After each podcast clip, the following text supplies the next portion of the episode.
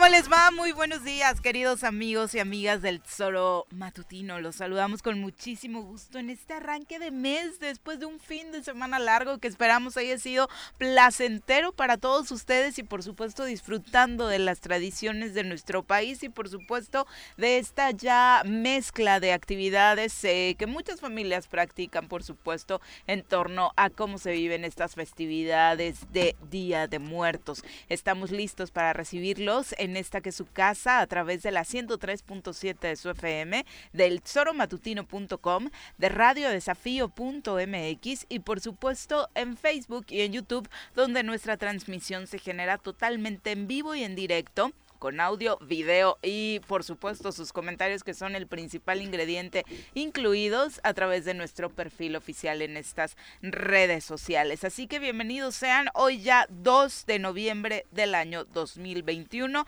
Para todos los que siguen descansando, pues que les siga siendo placentero. Para los que ya andan por ahí dando lata en el trabajo, eh, con sus diferentes actividades, incluso ya saliendo o planeando el paseo de hoy, que hay muchas cosas que visitar todavía si usted se encuentra eh, en Cuernavaca, en alguna zona de Morelos, tratando de disfrutar de las tradiciones o cómo se viven las tradiciones de nuestra entidad, por supuesto hay muy buenas opciones, así que ojalá disfruten mucho. Mi querido Pepe, ¿cómo te va? Muy buenos días. Hola Viri, muy buenos días, buenos días desde luego al auditorio, muchas gracias por acompañarnos, iniciando esta semana en martes, no en lunes, en martes, como bien dices, este, descansando algunos, en la fiesta otros, quizá más con nostalgia algunos, desde luego, pues cada quien vive estas festividades de, manera distinta, con nostalgia recordando a nuestros seres queridos que se nos fueron, un fin de semana lleno de colores, lleno de gente, porque también el primer cuadro de nuestra ciudad llenísimo de gente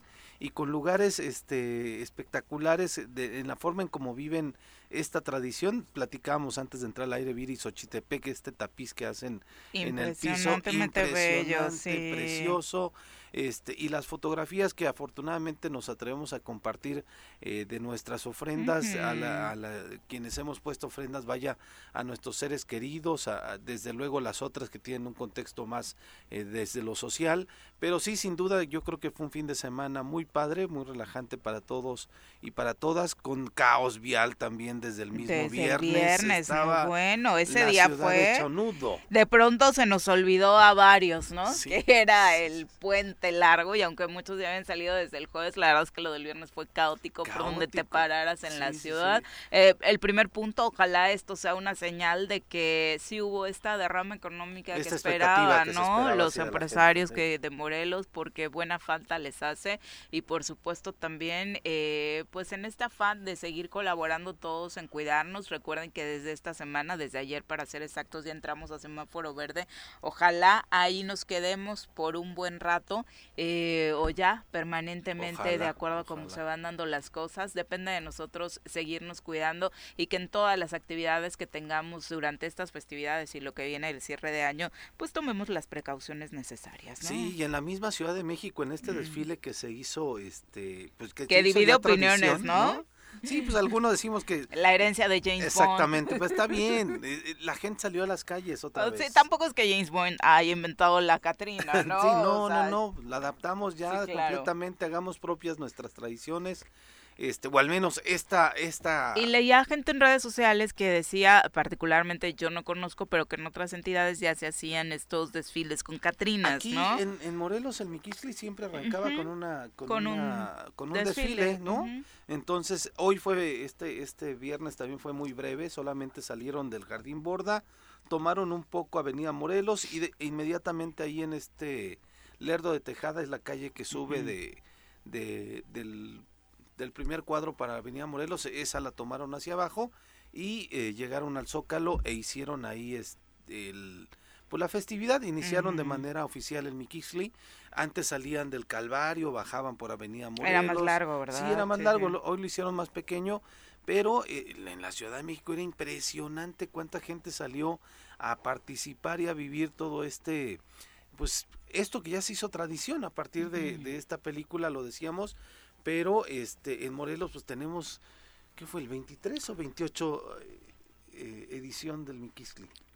yo creo que tiene más de 20 años. Eso sí, sin duda. Ahorita revisamos, pero este tiene tiene sin duda una tradición enorme. Hubo muchísima gente en el Jardín Borda. De pronto mi hermana, mi madre quisieron ir al Jardín Borda el domingo. Imposible, ¿no? Es, sí. que, fueron tarde, fueron ah, a las 5. No, fueron a las 6 y cierran a las 5.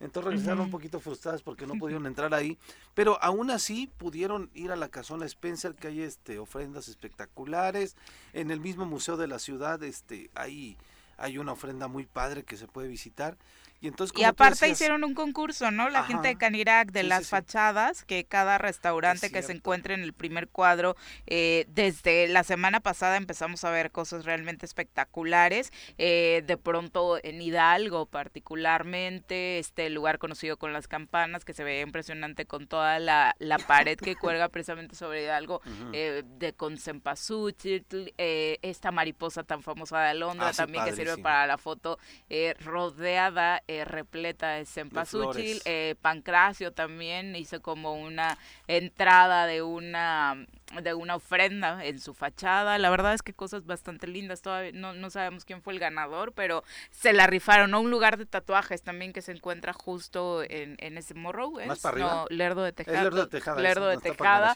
exacto. Eh, también con una decoración impresionante. En Jojutla también vimos imágenes de gente que salió al Paseo de las Catrinas. Este, bueno, encabezados por el alcalde, que, qué bárbaro, ¿eh? ¿ah? Creo que sí, Juan Ángel y Agustín Alonso son de los que más se rifan en torno a estas festividades, pues metiéndose de lleno con la población, ¿no? Pues sí. Digo, aunque ahora ya no es alcalde Agustín, eh, sigue siendo representante eh, en el poder legislativo de esa zona y tuvo, la verdad, junto con sus esposas eh, o sus parejas o la familia, pues representación de estos personajes. En el caso de Agustín, de la Catrina o el Catrín y, y el Catrín, y en el caso de la zona sur, pues también Juan Ángel eh, tuvo dos facetas, ¿no? Una fiesta personal que tuvo un, eh, disfraz espectacular también. Sí, un personaje interesante y después de Catrín vestido. y con este, sus hijos, ¿no? Con sus hijos y este paseo que hacen también, porque ya lo hacen allá en Jojutla, este también espectacular la gente participando. Yo creo que este, que aparte se sumaron otros municipios. Leía un agradecimiento a la gente de la zona sur, Coatlán, por ejemplo, que llevaban eh, sus carros alegóricos para redondear este este desfile, ¿no? Sí, sin duda son son días de celebrar, de conmemorar, de recordar a nuestros seres queridos. Este, y creo que nos hace falta fiesta. Digo, digo yo yo tantito me rascan y luego luego no empiezo con la fiesta, pero Particularmente creo que a nuestro estado nos hace falta eso, la convivencia, retomar las calles, retomar los espacios públicos, poder volver a convivir con la gente, con nuestra sociedad, recibir a nuestros eh, pues vecinos de otros estados, ojalá fueran también del mundo, pero este sin duda creo que se ha vestido nuestro estado en este fin de semana. Es la edición 28 del Mickey. Ah, fíjate, 28, ¿no? De, llena de tradición, llena de orgullo y llena, insisto, de, de felicidad curioso, ¿no? A pesar de la nostalgia eh, llena de, de, felicidad, veía yo un chorro de niños en las calles. Disfrazados, sí, calaveritas. Pidiendo calaveritas, o sea, son esas cosas que, que uno recuerda con que el año pasado nos lo perdimos por la pandemia, desde luego, y que pues decíamos que sigamos teniendo estos espacios y estos momentos de felicidad, desde luego cuidándonos todos porque pues la pandemia sigue ahí y debe, a pesar que estamos en verde, pues debemos de tener las medidas de precaución, absolutamente todo. Y lo maravilloso es respetar esta eh, sincretismo, ¿no? Eh, la cantidad de, por supuesto, eh, opciones religiosas que de pronto no todas se permiten o, están de acuerdo con estas celebraciones, incluso los mismos nacionalismos que nacen de algunos diciendo no Halloween y demás. Está padre que, que, defendamos, pero también creo que sobre todo con los niños, pues eh, un poco respetar esta, esta necesidad que tienen de, divertirse después de todo lo que han eh, pasado, ¿no? Creo que absolutamente no le quitan nada a nadie, siempre y cuando, por supuesto, y la recomendación y la educación con los pequeños para para abocarse más a nuestras tradiciones, pues sería por supuesto pertinente, pero respetando también su derecho a la diversión, que es muy importante. Y lo vimos hasta con equipos de fútbol, ¿no? En el tema religioso, el, la, el ocho jugadores de Tigres saliendo enmascarados, con disfraces a la cancha este fin de semana, y otros que dijeron, mi religión no me lo permite, pero por supuesto en el vestidor se respeta a los compañeros, ¿no? Y creo que es, esa imagen me dejó un reflejo claro de lo que es México, porque creo que todos, eh, de alguna u otra forma, con los amigos en la oficina, pues tuvimos como esa mezcla, ¿no? De, de quien estaba pensando ya en el mejor disfraz para la fiesta de Halloween, o quien pensaba realmente lo que iba a poner en la ofrenda, quien estaba viviendo un duelo, a quien su religión eh, pues no le, no le permite eh, participar en estas celebridades, pero eso es México, ¿no? Eh, un tapiz impresionante como estos que decías vimos en Xochitepec, como el que eh, incluso en el extranjero, ¿no? En Bélgica también, en Tasco, estaba viendo ah, ahora mismo las imágenes, impresionante la Catrina fuera de la iglesia de Tasco, impresionante. No, yo creo que, que sí se disfrutó mucho y fíjate que este personalmente en casa, este hay una historia muy chistosa. Mi mamá normalmente nos decía que cumplía años el 2 de octubre. Y entonces, aparte de la fecha simbólica... ¿Cómo que les decía? Pues es que... Es que ¿Le gustaba a ella celebrarse? Mi abuelo le dijo siempre que cumplía años el 2 de octubre y después teniendo que arreglar los documentos este legales, ¿no? Se dieron cuenta que... Bueno, hace un año que fallece mi padre. Ajá. Tuvimos que pues hacer todo el trámite legal y después dándonos cuenta que mi madre no, que cumplía años el primero de noviembre.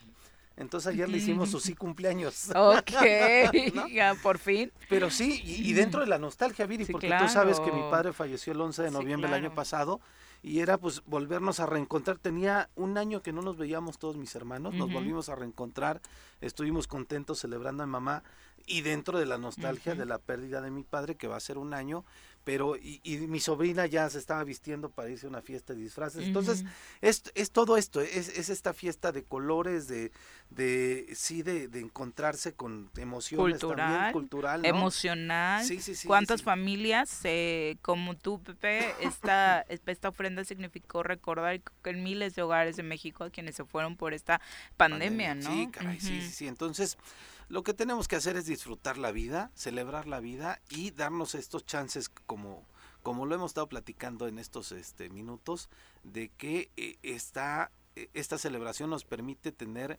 eh, o estar rodeados de colorido, de tradición, de sabor, porque también las ofrendas es, eso, ¿no?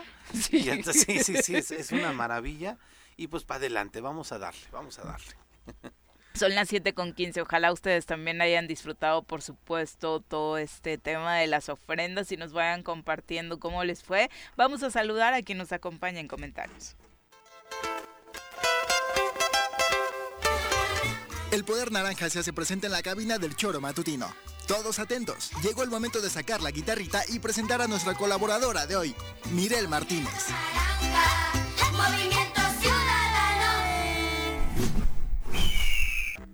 Mi querida Mirel, ¿cómo te va? Muy buenos días. Muy buenos días, bien, bien. Y ustedes aquí en día de asueto, pero aquí estamos. Se la rifó con extorsión al equipo de producción, pero... No, yo no. ¿Se le hiciste manita de No, poquitas. Tuvieron que comprar, como las grandes estrellas, algunos caprichos, haces que te piden cosas en el camerino, así en exótica. no tengo camerino, necesito camerino, por favor, ¿eh? Hay, que ponerse pilas también. Oye, ¿eres fan de los Guns? Sí, bastante. Está padrísima la playera. sí, sí, sí, además es día de suelto, día de suelto. Se y, y, mira que ahora que estamos cambiando programación en la emisora, que además se está escuchando deliciosa la, la, la sí, música. Sí, ayer vi por ahí que lo subiste a redes. No, hombre, Hay que estar muy pendientes. Escúchala, escúchala. Yo ya la tengo como estación predeterminada. Ah, a ver, escuchándolos en el camino. A ver si es cierto. vamos a tener que comprobarlo en un ratito. Son las 7 con 16, si les parece vamos a nuestra primera pausa y ya regresamos para seguir platicando de lo que, eh, bueno, e, estas fiestas, hay que decirlo también, de Muertos de pronto nos sirven como un respiro en medio de todo lo que estamos viviendo. Eh, de nueva cuenta, una tragedia tras una explosión en, en Puebla, eh, después de lo que había venido sucediendo con el robo de combustible, parecía que ese tema había se había frenado un poco, sin embargo no fue así así. Y por supuesto, esta, este deceso del actor Octavio Caña, que desafortunadamente no solo conmovió a muchos que lo admiraban por eh, un papel en especial que desarrollaba en la televisión, sino porque viene a exhibir muchísimas cosas que usted y yo, cualquier ciudadano, podemos vivir mientras deambulamos por carretera. Platicaremos, por supuesto, de todos estos temas. Vamos a nuestra primera pausa, regresamos con más. Luego, luego los reclamos. Mirel, qué bárbara, qué bárbara.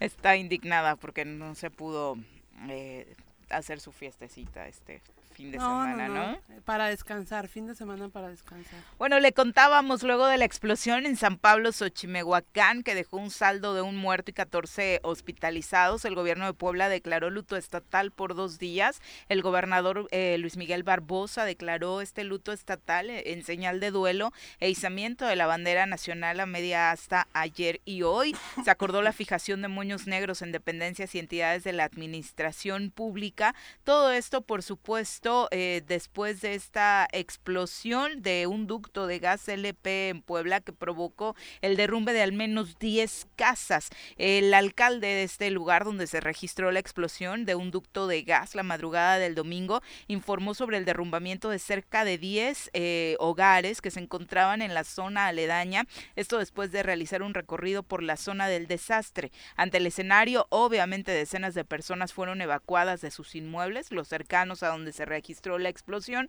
Vecinos vivieron momentos de pánico realmente tras reportar un fuerte olor a gas, seguido de varias explosiones derivado de una toma clandestina en ductos de Pemex poco antes de las 3 de la madrugada. El punto, otra vez, donde una ordeña clandestina se salió de control es en la avenida Gasoducto esquina con avenida Ferrocarril. El personal de protección civil eh, de esa entidad, la policía estatal, eh, personal de Pemex, trabajaron para controlar y mitigar el, fuego en la zona de desastre, mientras que el edil Eduardo Rivera indicó que coordinó los trabajos para apoyar a las personas afectadas. Ante el riesgo se emitieron eh, recomendaciones como el desalojo y por supuesto la revisión de este ducto que según las autoridades eh, no es que se haya desconocido completamente que se estén registrando tomas clandestinas en estos lugares, sino que eh, lo decían literal, la mancha urbana le ganó a las construcciones iniciales de Pemex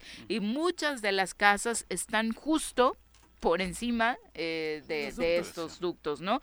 cosa que por supuesto de entrada debió prevenirse por parte de la autoridad. Sí, pero además ya estamos hablando de este huachicol en gas, no solamente en gasolinas, ¿no? Y hay una, al menos la camioneta que se identifica es una camioneta que traía un logotipo de una de estas gaseras que dan servicio en todos lados, hidrogas para empezar, ¿no? Que eh, eso no significa que la empresa esté tras de ello, ¿no? Para no pero para eh, disimular, pero este evidentemente eh, eh, pues era una práctica que ya la tenían este pues, completamente normalizada no en este lugar y que evidentemente también pues había complicidad de los vecinos del lugar no eh, este qué desgracia porque hay todavía 16 personas hospitalizadas graves no con quemaduras graves y de, estas casas que decías, Viri, pues hay otras casas más que tienen daños al menos estructurales, otras más que tienen daños superficiales, pero que evidentemente las imágenes que se vieron son increíbles. Zona de guerra prácticamente, ¿no? Sí, Pero digo, y no es, no es algo menor. Y lo que comentas, Pepe, pasó también cuando, cuando el robo era de gasolina. O sea, al final tenemos que ser muy conscientes de que si hay un robo de estos combustibles es porque hay quien los compra. Así es. ¿no? Y desafortunadamente, cuando sucedió todo esto alrededor de la gasolina, se descubrió que incluso gasolineras eh, grandes compraban a gente que robaba. Entonces yo tampoco dudaría que en este caso este robo eh, esté en complicidad con gaseras. No digo, no digo como tú también lo dices, que sea precisamente esta, pero sí debe haber colusión con quien la vende. Al final, pues de alguna manera se tiene que traficar con este, con estos combustibles, ¿no? Entonces qué lamentable porque al final de cuentas eh, se corre un riesgo inminente en cualquier lugar donde haya eh, ductos ahora también de gas, o sea, ya no nada más de gasolina, entonces hay que estar pues muy pendientes y como vecinos, ¿no? No ser no ser cómplices porque está está en riesgo tu integridad y la de tu familia, ¿no? Y la de muchísimas familias. ¿Cuántas familias no están afectadas ahora? Sí, caray, ¿no? Entonces, es eso lo principalmente, o sea, sí sí había unos cuates gandallas que llegaban a, a este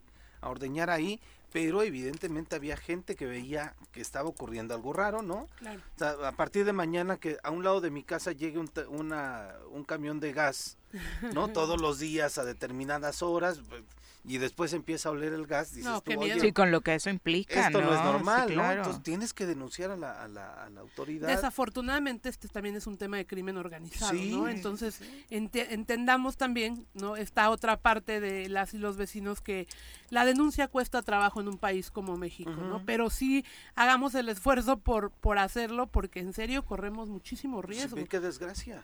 Las imágenes son terribles, o sea, primero las imágenes de la explosión, ¿no? De pronto veías ahí en la oscuridad la, la, la lumbre, ¿no? El fuego, vaya, cómo estaba, pero después cuando ves las imágenes en el día de los... No, de milagro la, la, tragedia no es peor al momento en las cifras de personas que perdieron la vida justo en ese momento, porque tras ver las imágenes, eso era creo que lo que todos eh, vislumbrábamos, ¿no? Por cómo se observaba la...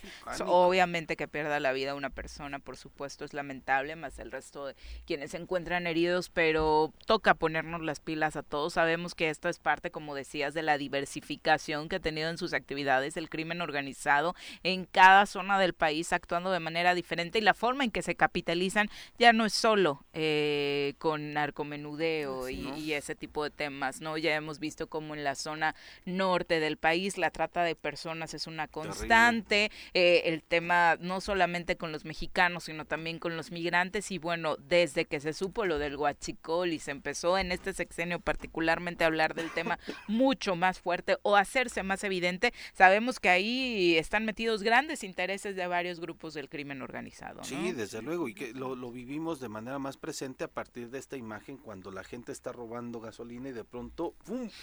Esta explosión. Que ha sido uno de los momentos más terribles de nuestro país, ¿no? Pero, y además lo vemos, Viri, eh, aquí, bueno, aquí en Cuernavaca, en la zona norte es donde yo recuerdo, bueno, cuando yo iba al sistema morelense radio y televisión en aquel tiempo, ahora ya es instituto, ¿no? Hay una parte en donde sí hay estos eh, postes, ¿no? En donde dice por aquí pasa un ducto, prohibido excavar, demás y es como, como lo que decías, de pronto la mancha urbana le vamos ganando espacio al, al, al campo, a estos lugares y estamos construyendo a un lado, encima o, ¿no? Junto de... Esa es una falta de planeación urbana gravísima porque justamente creo que el que no se regule hace que estemos todavía en más peligro, ¿no? O sea, al final que la mancha urbana sobrepase estos límites, por decirlo de alguna manera, donde en teoría no debía haber mancha urbana, ¿no? Está generando este tipo de complicaciones y este tipo de riesgos que también tienen que ver entonces con quienes planean las ciudades, ¿no? Sí, sí, sí. En Morelos, ¿qué ha pasado en el marco de una fiesta democrática? Según dice el INPEPAC, en un clima de paz se llevó a cabo la elección de autoridades municipales en el municipio indígena de Hueyapan, en la que fueron electos Guillermina Maya Rendón como concejal, concejal vocera, es decir, presidenta municipal, eh, y Domingo Palma Pérez como representante legal, es decir, el síndico. Una mujer obtiene la presidencia municipal en este municipio indígena de nueva creación. La votación fue de 2000 800 votos. Los habitantes eligieron a sus autoridades en un clima de tranquilidad y paz social y por primera vez en la historia se hizo con pleno respeto a la paridad de género. No solamente son sus primeras elecciones, sino que también respetando un tema tan importante y sobre todo que creímos que iba a costar un poquito más trabajo en, en estos municipios indígenas por aquello de los usos y costumbres, pero afortunadamente no fue así, ¿no? A mí me parece que por, que existe la voluntad, ¿no? De quienes hoy están conformados como municipios indígenas, que existe la voluntad y que lo están demostrando, ¿no? Eh, lucharon tanto por, por serlo, que creo que ahora lo que les corresponde es conducirse bien y que qué bien de entrada que sea una mujer la que lleve em, la cabeza de este proyecto y qué bien que hayan respetado el principio porque al final de cuentas dice mucho de cómo van a ser como autoridades y cómo va a ser el desarrollo de estos nuevos municipios. La verdad es que se, por ahí había algunos temitas durante el fin de semana, pero todo se disipó y creo que qué bueno que hay, sí, una fiesta democrática en estos nuevos municipios, ¿no? Y además eh, en ese en ese tema, o sea, yo sí yo sí me, me interesa mucho resaltar el tema de que pudieron eh, pues eh, realizar el tema de la equidad de género y no escudarse en eso el clásico de usos y costumbres y demás, ¿no? Desde la integración de las planillas o de las planillas para poder realizar esta elección que, que se hizo el domingo, desde ahí empezaron a ver eh, el tema desde la perspectiva de género. Entonces, sí que se celebra porque, insisto, desde una comunidad indígena en donde vemos otros ejemplos en otras partes del país, este, en donde vemos otros ejemplos incluso en el estado donde el tema del patriarcado se impone, que se dé la oportunidad y que, que ellos mismos desde su propia eh, pues organización vean que ya estamos en otros tiempos, de que la participación de la mujer tiene que ser vital, fundamental y este otorgarle el espacio que se merecen, pues se celebra. Ahí está la voluntad, ¿no? de querer, de querer ser municipio. Exactamente, son las 7 con 32, nos vamos a pausa, regresamos.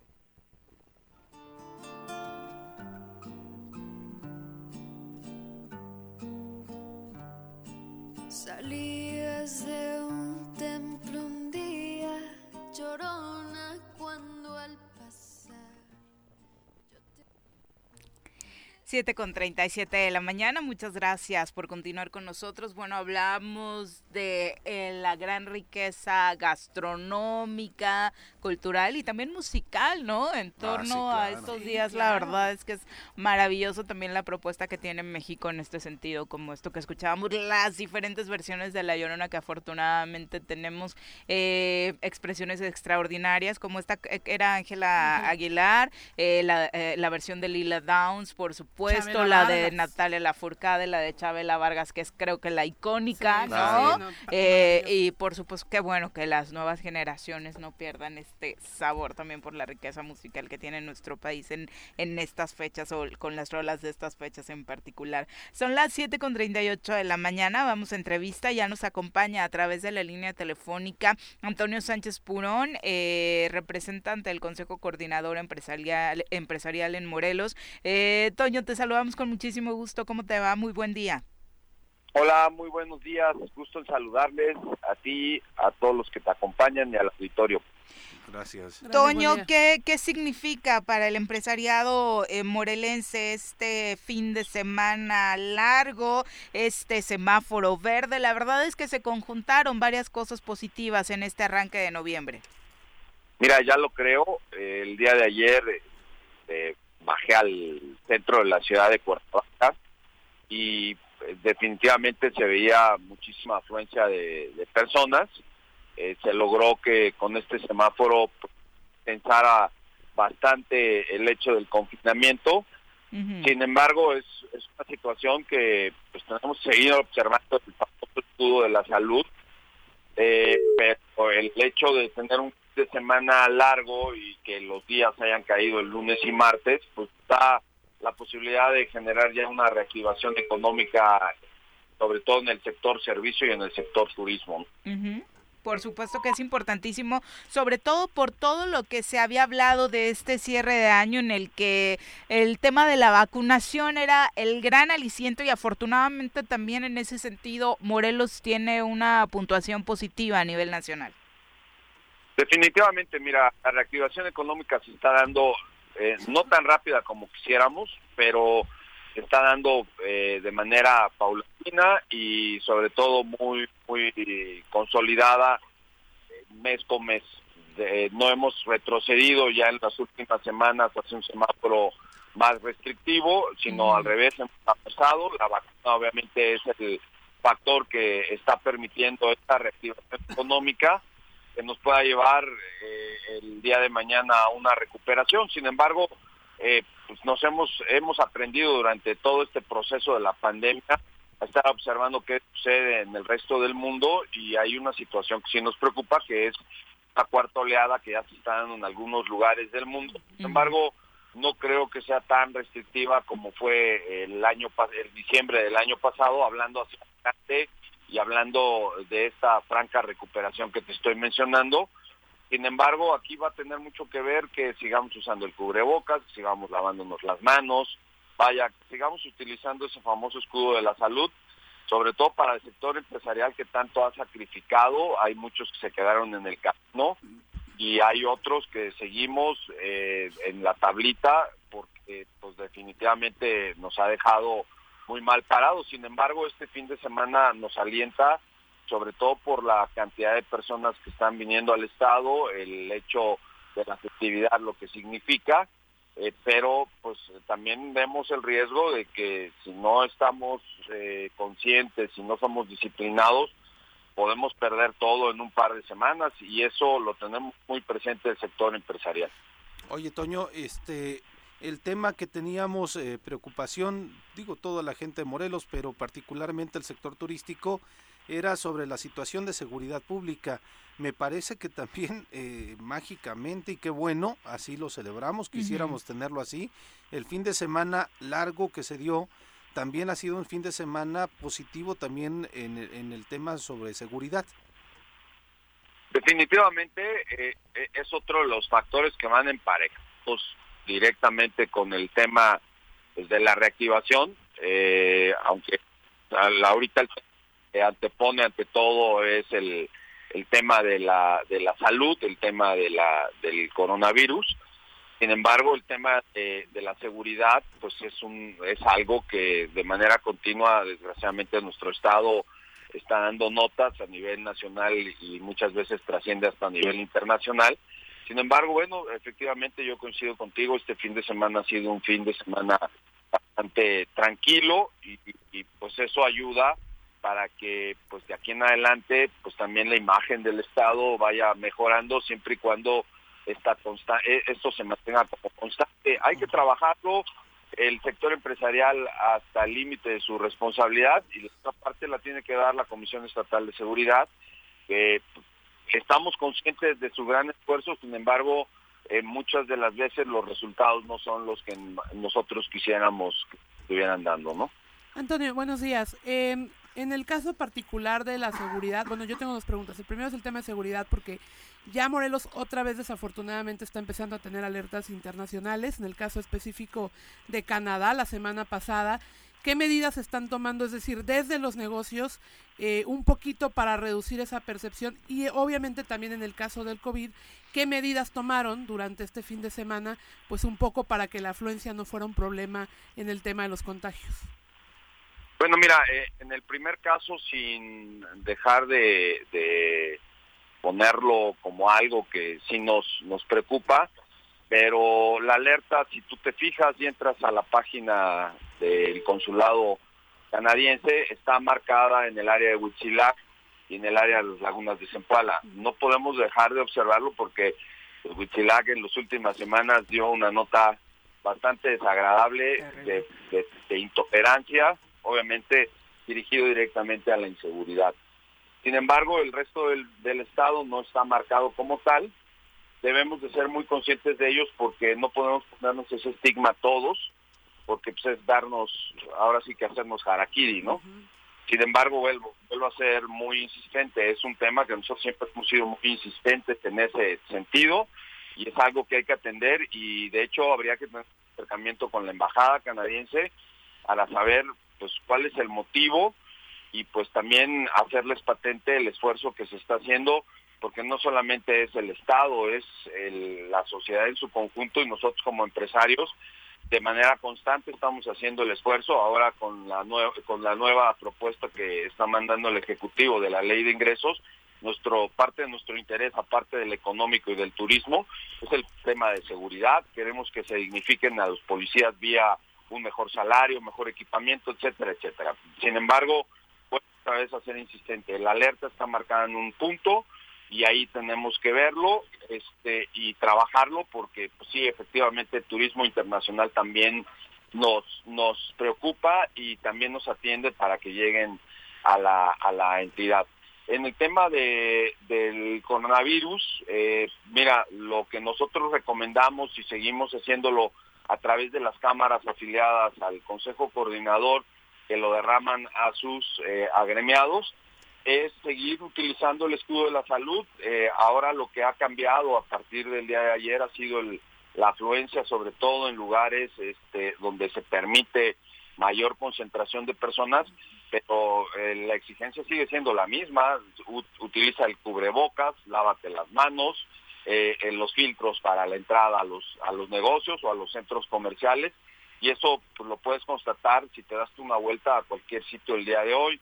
Entonces, bueno, esa es parte de nuestra labor y es una es, y es una labor que no la venimos haciendo este fin de semana este, únicamente, sino venimos prácticamente desde que empezó la pandemia y se establecieron estos protocolos, porque estamos conscientes que es la única manera como esto podemos irlo controlando relativamente emparejado con la vacunación, ¿no?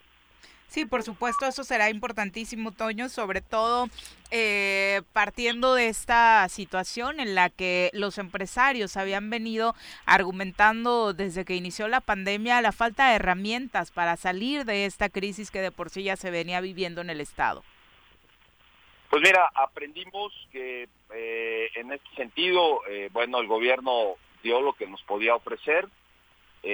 muchos de los casos estábamos preparados para poder acceder, sobre todo en el tema de los financiamientos, ¿no? Quizá el, el hecho de haber podido discutir algunos compromisos como es el pago del seguro social o el pago de impuestos también nos hubiera eh, servido muchísimo como una herramienta, no que nos regalaran el dinero, porque parecía que ese era el tema y ese era el, lo que nosotros estábamos pidiendo.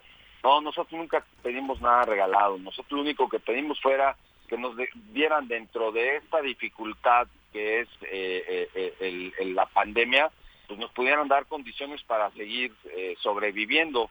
Hay muchos que desgraciadamente no lo lograron. Yo lo tengo que aceptar. Este, me da mucha pena porque gente allegada, pero no gente que tampoco es allegada, pero que te dabas cuenta y te puedes dar cuenta el día de hoy con las cortinas que permanecen en la parte cerradas, este, te das cuenta de la, del daño que se generó por ello. Sin embargo, también aprendimos a caminar solos y creo que era algo que también teníamos que estar conscientes nosotros. Hicimos nuestro esfuerzo, conservamos mucho de la planta rural, eh, también la, los trabajadores entendieron, pusieron también su granito de arena y creo que fue un trabajo en equipo el cual logró que hoy estemos como en la situación que nos encontramos. ¿Tienen algún algún dato, algún parámetro o alguna expectativa sobre la derrama que va a generar este fin de semana? No, mira, fíjate que ahí eh, es, es, es, importante, mira, yo, yo procuro manejarme con datos oficiales porque si no empezamos a contrastar información de unos y otros. El, la Secretaría de Salud tenía un observatorio de turismo y eso nos servía muchísimo. Sin embargo, pues yo así a, ojo de buen cubero, yo calculo que debe la ocupación hotelera y la derrama eh, turística sin tener la oportunidad de haber visitado el interior del estado, yo te puedo decir que puede andar entre un 60 hasta un 70% de afluencia por por la, las condiciones que se dieron, el semáforo, El, el fin de el fin de semana, la festividad. Entonces, bueno, de andar hablando en, en, meses anteriores, de festividades anteriores, de un de una afluencia de entre un 30 a un 40%, ya estamos hablando de mm. una franca recuperación, eh, digo, reactivación económica sostenida. El Producto Interno Bruto del Estado lo está marcando como una recuperación, el 16% es es bastante interesante para, para hablar de esa recuperación y es lo que marca el INEGI. Entonces, bueno, esperemos que estas cifras sigan avanzando porque no olvidemos, estamos en una etapa de recuperación, no hay crecimiento, no hemos logrado ni siquiera llegar al punto donde nos encontrábamos en, al inicio de la pandemia. ¿no? Dentro de, ah, Tendremos otro puente, Toño, por ahí del 20, del 19-20. ¿Crees que también pueda marcar una pues un, un, antecedente, o mejor dicho, tener este antecedente de este puente y que lo veamos con gran expectativa también el siguiente puente? Por supuesto que sí, el clima creo que nos va a beneficiar muchísimo, a pesar de que ya empieza el frío, pero Cuernavaca y Morelos marca la diferencia en cuanto al clima. Y no olvidemos, tenemos una de las iniciativas más importantes del año que es el Buen Fin, y se conjugan muchos. Es justo ese, ¿no? Eh, sí, efectivamente, el sector federal recibe el adelanto de de, este, de su aguinaldo para incentivar justamente ese, ese, esa iniciativa del Buen Fin. Y pues tenemos el cierre estelar, que sería la temporada de Sembrina, ¿no? Sí, padrísimo. ¿Qué adelantos hay acerca del presupuesto en estas diferentes eh, materias que le interesan al gremio empresarial en Morelos? Eh, sobre todo de lo platicado con el Congreso del Estado de Morelos, donde se habló desde antes de que iniciara la legislatura, hay un representante del sector ahí ya como diputado y además si se han sentado, eh, también sería importante conocerlo con algunos otros legisladores, particularmente quien preside la Comisión de Hacienda. Mira, todavía Martín no hemos podido lograr hacer contacto, es muy buen amigo, eh, hemos estado en, distintas luchas juntos, eh, como presidente municipal tuvimos bastante contacto con él por algunos temas también de seguridad, eh, también por temas de desarrollo económico. Entonces, bueno, el acercamiento lo tenemos, esperemos que en los próximos días nos podamos garantizar ya conseguimos este una una copia de, la propuesta mandada porque necesitábamos algo oficial lo que teníamos era extraoficial y bueno los temas definitivamente en los que les vamos a entrar es en el de seguridad como ya les mencionaba en el de economía en el de turismo y en el de en el de cultura. Con Ángel Adame estamos trabajando de manera muy estrecha en el tema de turismo que es la comisión que él encabeza. Pues está recién sacado de este sector y pasa al, legislativo y conoce más que de sobra las, las necesidades.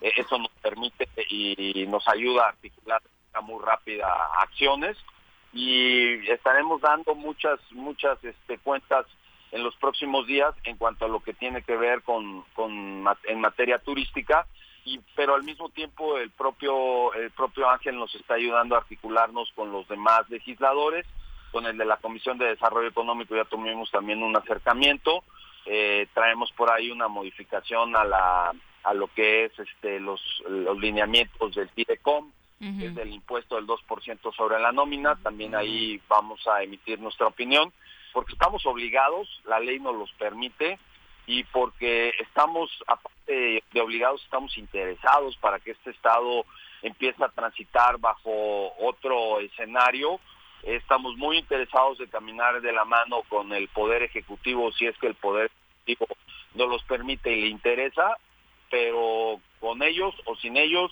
nuestro nuestro sector sigue caminando y tenemos que seguir trabajando porque es para para ello por lo que nos alquilamos en el Consejo Coordinador Empresarial ahora que tocas el tema del Fidecom, justo en torno a los fideicomisos, eh, se ha hablado de tocarlos por ahí un poquito para la creación de un llamado Fondo del Bienestar que abonaría a cubrir muchas de las necesidades eh, que se generaron por la pandemia, según se dice en, en la teoría. ¿Qué opinión le merece al sector empresarial este tipo de propuestas? Mira, sin tener conocimiento de causa, porque es uno de los graves problemas. No entiende la clase política y que hoy nos gobierna entre los tres poderes que todo lo que haga, las consecuencias las vamos a sufrir primero los ciudadanos y después los empresarios.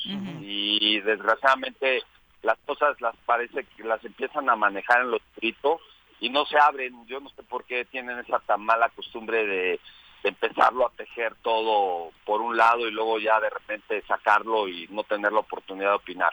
Sin embargo, así a bote pronto yo te puedo decir que no se pueden duplicar, no puede haber duplicidad de funciones.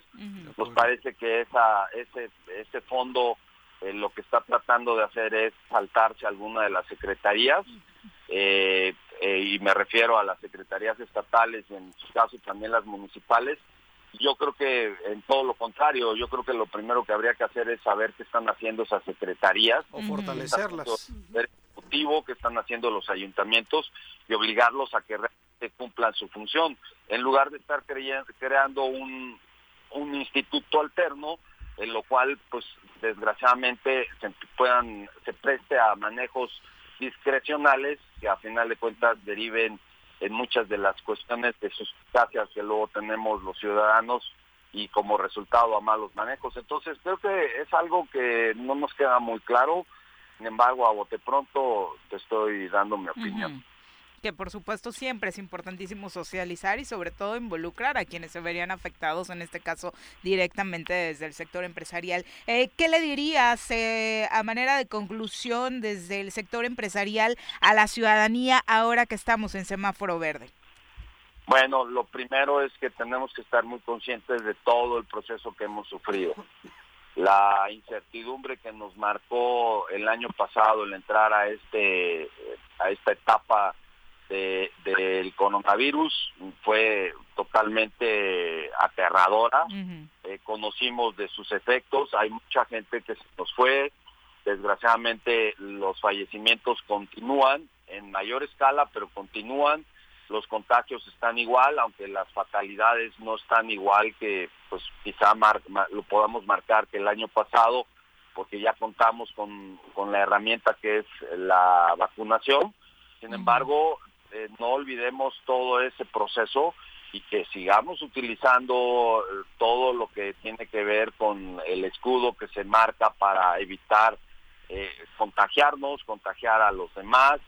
Y si ya hemos llegado a esta altura, a estas alturas, pues yo creo que hay que valorar nuestra vida y hay que valorar la vida de los demás, sobre todo las consecuencias económicas que todo esto ha traído, pero las consecuencias psicológicas, el hecho de estar adentro de tu casa, no poder salir, no poder tener el contacto, sobre todo nosotros los morelenses que somos tan eh, calurosos humanamente, pues ha tenido sus consecuencias. Y esto queremos ya poderlo empezar a pensar que quede atrás.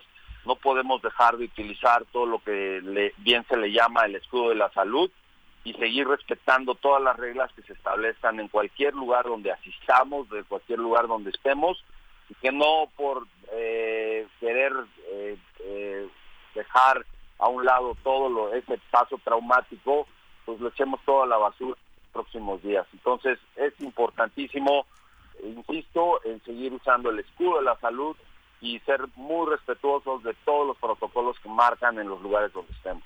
¿Tu platillo preferido de la ofrenda, Toño? Mi eh, uy, el pan.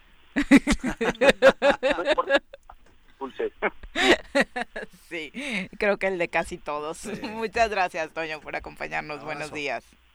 Gracias a ustedes por la oportunidad. Felices fiestas. Igualmente, saludos. Son las 7.58 de la mañana. ¿El tuyo, Mirel? ¿Cuál sería? No sé. Yo creo que la calabaza en tacha. ¿Sí? ¿Sí? ¿Eres fan? Sí, sí, Fíjate que yo no era tan fan de la, de la calabaza, pero ahora en diferentes lugares de Cuernavaca lo compartí en redes sociales, se pusieron, digo, seguramente lo hacen eh, cotidianamente, yo la verdad es que no había reflexionado sobre el tema, a utilizarla en muchos, muchos platillos. Yo me animé solamente en el postre y la verdad es que sí, es una tremenda delicia, ¿eh? ¿no? Sí. Ah, bueno, le pones tantita y eh, el dulcecito es como enriquecedor, sin duda. Yo me, el mole. El mole. Yo el mole, soy molero. Mm, ¿Rojo Rojo, rojo, rojo, rojo. Sí, sí, no, yo creo que como Toño yo sí me quedo con el pan, ¿eh? En todas sus variedades, ¿no? Es que es una, una delicia, ¿Sabes ¿no? Cerca de casa, incluso sobre la avenida Cuauhtémoc hay una, hay una tiendita que se llama de, los Peña, además, este, ahí en Chapultepec hacen un pan en estas fechas exquisito, pero exquisito, exquisito, exquisito. Ah, pues vale la pena la recomendación. Son las 8 de la mañana en puntito, justo ahora que hablábamos del plan de vacunación y lo importante que ha sido para ahora estar en semáforo verde. Eh, nos acompaña a través de la línea telefónica el doctor José Miguel Ángel Van Dyck, eh, coordinador del plan de vacunación contra el COVID-19 en Morelos. Doctor, ¿cómo le va? Muy buenos días. Viri, Pepe, Miguel, Muchas gracias por invitarme a su programa. Gracias por permitirnos este espacio para comunicar cómo vamos referente al tema de vacunación y la pandemia en el estado de Morelos. Muchas gracias. Como responsable de este tema, doctor, supongo que es un gran aliciente saber que ya la entidad se encuentra en semáforo verde. Sí, sin lugar a dudas hemos avanzado, pero quisiéramos avanzar más. Nosotros concluimos ya el programa total, la aplicación de las eh, de las segundas dosis en los 36 municipios este viernes. Al día de hoy llevamos 23, así que nos quedan 13 por, por vacunar que terminamos esta semana y las próximas semanas, en cuanto tengamos más vacunas, nos estaremos dedicando a puros rezagados, incluso esta semana también. Pero sí debemos de avanzar más porque a pesar de que estamos en semáforo verde, a pesar de que ha disminuido, disminuido la presión hospitalaria, el día de ayer, al menos en mis hospitales, murieron cinco personas por COVID. El día de ayer seguimos admitiendo personas por COVID. Tenemos mucho menos, tenemos tan solo 28 pacientes en realidad en comparación con los 140 que tuvimos en el pico más alto de esta tercera hora, ola, o en comparación a los 220 y tantos que teníamos hospitalizados en la segunda ola. Sin embargo, ahí están las consecuencias de quien no se ha vacunado o quien no cuida pues las medidas de prevención. La tendencia sigue siendo esa de las personas que llegan al hospital hoy es porque no tienen completo el plan de vacunación en un alto porcentaje. La gran mayoría que muere, se agrava, no están vacunados. Y quienes están en ese 5% son personas mayores en su mayoría, pero que tienen comorbilidades, es decir, enfermedades que de alguna manera debilitan el sistema inmunológico y tienden más a, agravarse, diabetes mellitus descompensada, mm, tipos de cáncer, hipertensión arterial principalmente. Doctor, a nivel nacional, la semana pasada estaban, perdón, celebrando este esquema de vacunación en un 90%, 95%, de pronto decían, en la Ciudad de México decían que había un 100% casi de la población eh, vacunada al menos con una dosis. ¿Nosotros seguimos ahí con el 85% o eh, con estos esfuerzos que realizaron en las últimas semanas logramos avanzar en el porcentaje de población vacunada? No, seguimos igual, para no mentir, finalmente... Eh necesita, para subir un punto necesitamos vacunar 14 mil personas. Y el día de ayer vacunamos eh, únicamente a 2.600. Pero el día de hoy vamos a aumentar ya nuestra capacidad de vacunación y esta semana estaremos vacunando 2.744 en Huitzilac y alrededor de 12.000 en Yautepec. Si es que cumplimos la meta y nosotros consideramos que sí porque lo estamos abriendo y así iremos este, vacunando. Los números totales sí crecieron, obviamente. Tenemos 2.067.864 dosis aplicadas en el estado, con 1.193.292 personas con primeras dosis.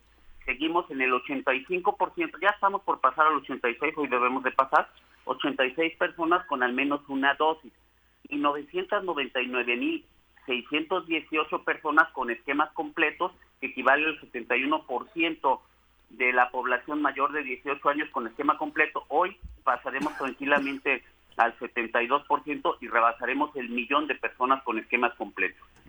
todavía falta, todavía falta. Perdón, iba a preguntar yo sobre los menores, eh, esta vacunación que se hizo especial para este sector de menores, ¿cómo, cómo funcionó? ¿Cómo eh, se cumplió las expectativas? ¿Hubo menos? ¿Hubo más? ¿Cómo estuvo ahí, doctor?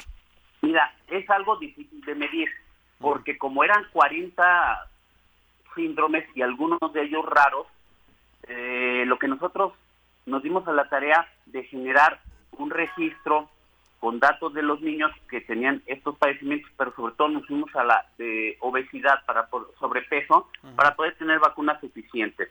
Eh, acudieron en ese entorno 3.001 niños con factores de riesgo, pero ahorita nos están buscando. Entonces, eh, lo que vamos a hacer es vacunarlos el jueves o viernes. Ahorita está, me va a dar la fecha del equipo aquí en la clínica 20 del Seguro Social, donde está la delegación abajo, para todos aquellos padres que por alguna razón no acudieron, vengan con nosotros y se protejan este tipo de niños porque la ley así los ampara. Había, hay una, una preocupación primero para las personas rezagadas, porque se decía incluso que terminando estas segundas dosis no iba a haber vacunas en un tiempo. Eh, ¿Qué va a pasar ahí con, con, el tema de todas las personas que no se han vacunado, ya sea por enfermedad, porque eh, tuvieron COVID eh, durante su periodo de vacunación, etcétera? Y segundo, ampliando un poquito el tema de los menores, ¿qué necesitan los menores para ir a vacunarse con alguna comorbilidad? Bien, contesto primero la segunda pregunta. En el tema de los niños o adolescentes con factores de riesgo, tienen que inscribirse a la plataforma de mivacuna.salud.mx, ahí hay una pestaña que habla adolescentes con factores de riesgo, ahí se tienen que inscribir y luego tener un certificado médico con los datos del médico tratante y el padecimiento. Obviamente, si está tratado en una institución de salud, pues no tiene ningún problema. Con eso acudir, eh, ahorita el equipo me va a definir si lo vamos a hacer el jueves, aquí la 20, o el viernes, en algún hospital. Pero ya lo determinaremos si vamos a seguir vacunando a ese tipo de niños. Referente a los rezagados, tenemos dos tipos de rezagados. Aquellos que no tienen ninguna dosis, para ellos la próxima semana vamos a estar abriendo algunos macrocentros fijos. Uno será, vamos a estar por áreas en Cuernavaca, el mayor, luego pondremos otro en Cuautla y otro en Zacatepec o Jojutla, ya lo definirá el equipo, pero estaremos dando respuestas para ellos. Y luego viene el grupo que le falta su refuerzo. El grupo que le falta su refuerzo, hoy estamos vacunando también en Chamilpa, en la Secretaría de Bienestar, de, que antes era Sede Sol. Ellos prácticamente se han convertido en un centro de vacunación para rezagados. Y estaremos Ayer hubo muy buena respuesta con Sinovac, habíamos destinado 500 y todos acudieron que les faltaba segunda dosis. Así que hoy mandaremos AstraZeneca, otras más de Sinovac, por aquellos que les faltan Sinovac para que completen su esquema. AstraZeneca pueden ir aquellos que les falta primera o segunda dosis, no importa, que vayan. Les tiraremos mil dosis más y así estaremos dando respuesta a todos aquellos rezagados. Todos aquellos que quieran protegerse porque además es la única protección real. Nosotros estaremos atentos y buscando la vacuna para que ellos puedan lograr protegerse. Eso será importantísimo y recordar que aunque fueron eh, estos días, incluso hoy para algunos festivos de descanso, eh, se está realizando esta vacunación, como nos dice. Eh, hay no solamente en Cuernavaca, en esta expresión que se da ya en la Secretaría de Bienestar de manera constante, sino también en otros municipios. Claro que sí. El día de hoy estamos vacunando en Huitzilac, y Yautepec. En, en que es un solo punto, en el Auditorio Tres Marías, en Yautepec, en el CDI, Centro Deportivo Yautepec, en la Unidad Deportiva Atlahuayan y en el Centro Vacacional del Info Aztepec, que es un punto móvil. Eh, todos son vacuna Pfizer de 18 a 29 años. Si hay alguna persona de esos municipios que no tenga el refuerzo de Pfizer que acuda se le va a aplicar, ¿sí? lo importante es que complete su esquema. Uno de los puntos importantes a trabajar en este fin de año va a ser la vacunación también para otros padecimientos como la influenza. ¿Cómo se va a manejar? ¿Después de cuánto tiempo eh, se puede poner esa vacuna si es que recibieron de manera reciente la dosis contra el COVID-19? Bien. Después de ponerme mi vacuna para COVID, yo tengo que dejar pasar al menos 15 días. Y en 15 días, entonces sí, aplicarme mi vacuna de influenza. Ya están activos. En, las, en, el IMSS vamos a vacunar en todas en las 23 unidades de medicina familiar que tenemos en todo el estado de Morelos. Las 24 unidades, ya me corrigieron, de medicina familiar en el estado de Morelos. Y obviamente la Secretaría de Salud estará vacunando para población abierta y el ISTE también. Que eso será importantísimo para prevenir una mezcla de enfermedades en este final de año, doctor. Claro que sí. Hay casos reportados eh, del año pasado, lo que se le llama sindemia, la mezcla de dos padecimientos respiratorios de este tipo. Es más, hubo hasta tres, hubo quien tuvo dengue. Uy. COVID e influenza. Y no se sacó la lotería. No, es más fácil sacarse la lotería. Pero bueno, decirle al público que ya está disponible entonces. Así es.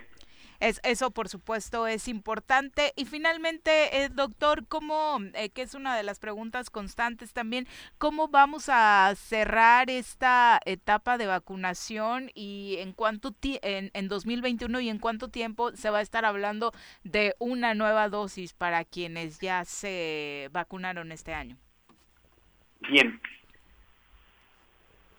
Todavía no puedo contestar esta pregunta, puesto que no tenemos nosotros informe sobre el cierre. Nosotros terminamos ya el programa originalmente publicado, pero a nivel nacional no nos han dicho que cerremos.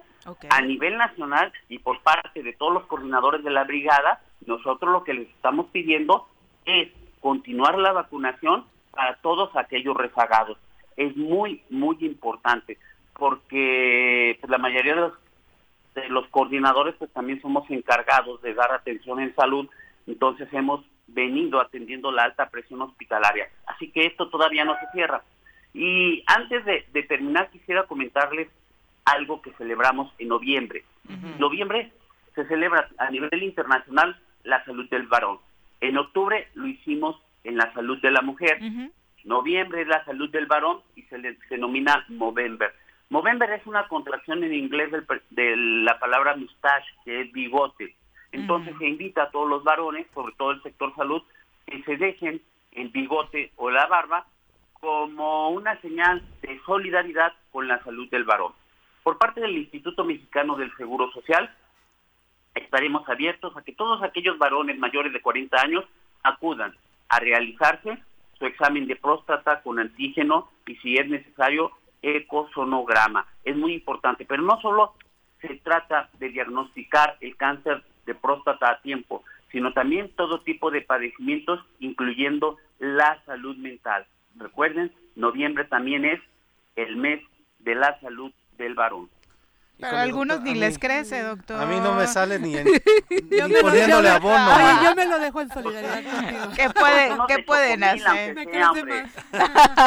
Sí, me, los voy a pintar, ya me están dando aquí una solución enfrente. Ahí con el rímel de las muchachas. doctor, como siempre, muchas gracias por la comunicación. Un placer y muchas gracias por este espacio. Un gusto. Al contrario. Hasta luego. Gracias por la comunicación y la información, por supuesto. Eh, Vamos a ver que, y que se pongan pilas la gente, ¿no? O sea, si van a ver este esfuerzo del, o sea, si la autoridad está haciendo el esfuerzo para los que no se han vacunado poder acudir, pues y además están poniendo Pfizer, la que les gusta. Sí, por, la que se esperaron muchos rezagados también, ¿eh? Hubo gente que se esperó hasta encontrar Pfizer, ¿no? No, pues ojalá. Oye, y el, y el, tema de los niños y los adolescentes, las niñas y las adolescentes, bien importante, creo que hay que hay que buscar que si alguno de nuestros hijos, sobrinos tienen alguno de los 20, 40 padecimientos que se publicaron, sobre todo el tema de obesidad, ¿no? Que puedan ir a certificarlos para que puedan vacunarlos, sobre todo porque ya en esta próxima semana algunas escuelas eh, sobre todo privadas están regresando a clases, por supuesto con los protocolos de seguridad, pero creo que sería bueno que sí eh, quienes pues tengan la posibilidad que lo hagan, ¿no? Ya vendrá, por supuesto, la vacunación general para niñas y niños, pero si se puede de una vez empezar con algunos para evitar eh, cualquier eh, riesgo en la escuela, pues adelante, ¿no? Sí, sí, sí, desde luego que no pierdan esa oportunidad. Exactamente. por supuesto. Son las 8 con 13. Ahora vamos con sus comentarios. Nos preguntaba nada más por acá eh, Laura Baez. Eh, ya no alcanzamos a hacerle tu pregunta al doctor.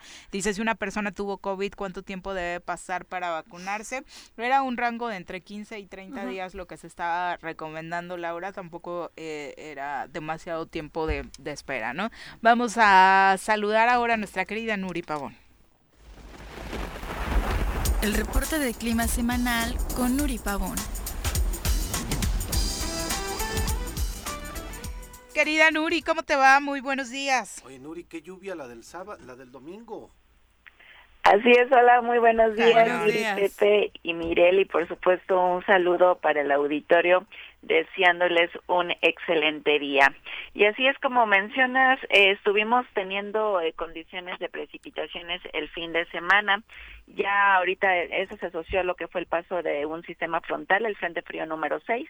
Ahorita ya estamos teniendo un poquito mañanas un poco más frescas en lo que es la zona metropolitana de Cuernavaca. Estamos amaneciendo con temperaturas entre los 11 a los 12 grados.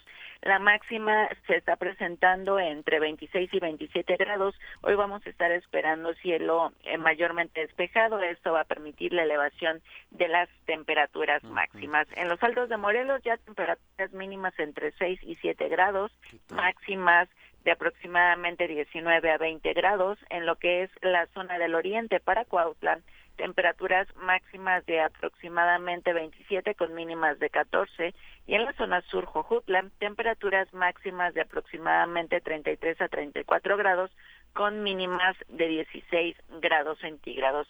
Estos días baja probabilidad de lluvia, vamos a estar teniendo condiciones de estabilidad atmosférica. Ahorita ya se les va a estar dando seguimiento a lo que son los sistemas frontales tenemos en el noreste del país, todavía no ingresa a territorio mexicano un nuevo sistema frontal. Por supuesto, les vamos a estar dando seguimiento y ver condiciones que nos van a estar ocasionando para el centro del país, incluido el estado de Morelos, pero ya vamos a estar teniendo menor eh, condiciones para precipitaciones y ya eh, van a estar prevaleciendo lo que serían mañanas un poquito más frescas. Lluvias ya no. Ya ahorita es menor la probabilidad de precipitaciones, al menos esta semana eh, no se prevé que tengamos eh, condiciones para lluvias. Sin embargo, no hay que descartar algún eh, aporte de humedad o algún frente frío que nos llegue a ocasionar precipitaciones, pero ya ahorita en noviembre prácticamente es muy escasa la precipitación. Sí, porque la del domingo nos sorprendió. Bueno, que estábamos, los que estábamos viendo el partido, de, pronto vimos ahí en el Azteca, está lloviendo, pues va a llegar para acá. Pues corran todo el mundo y cayó, pero con todo. Tormentón. Pero bueno, ya viene el frío entonces, ya hay que empezar a sacar los abrigos. Hoy ya se sintió, la verdad, esta mañanita sí estuvo bastante fría. Así es, Viri, como mencionan, es, vamos a estar teniendo ya condiciones un poquito de las, del descenso de temperatura. Eh, por supuesto, ya esto asociado a lo que son los sistemas frontales, así que ya vamos a estarnos preparando para lo que son las temporadas invernales. Muchas gracias, Nuri. por supuesto, le podemos dar seguimiento a todos tus reportes a través de las redes sociales. Así es, en Twitter, arroba con agua OCB, aquí tenemos de manera diaria la actualización de lo que son el pronóstico del tiempo y también subimos eh, de manera puntual las temperaturas máximas, mínimas y lo que son las precipitaciones. Muchas gracias, muy buenos días. Muy buen día. Buen día. Buenos días. Son las 8 con 17, vamos a pausa, regresamos. Abrazo para todos los que están conectados, como Vicky Jarquín, saludos a la mesa Zorera, por supuesto. Eh, también eh, para, eh, bueno, Laura Vaz, ya leamos tu comentario, para el profe Fernaldo Pozas, para Javo Sotelo, dice saludos para todos en cabina, un abrazo, me dio gusto ver a Toño Sánchez Purón ayer constatando el regreso de esta nueva forma de vivir. Silvia Sabino, saludos también para eh, Peter Trex, dice buenos días amigos, que su día sea bendecido.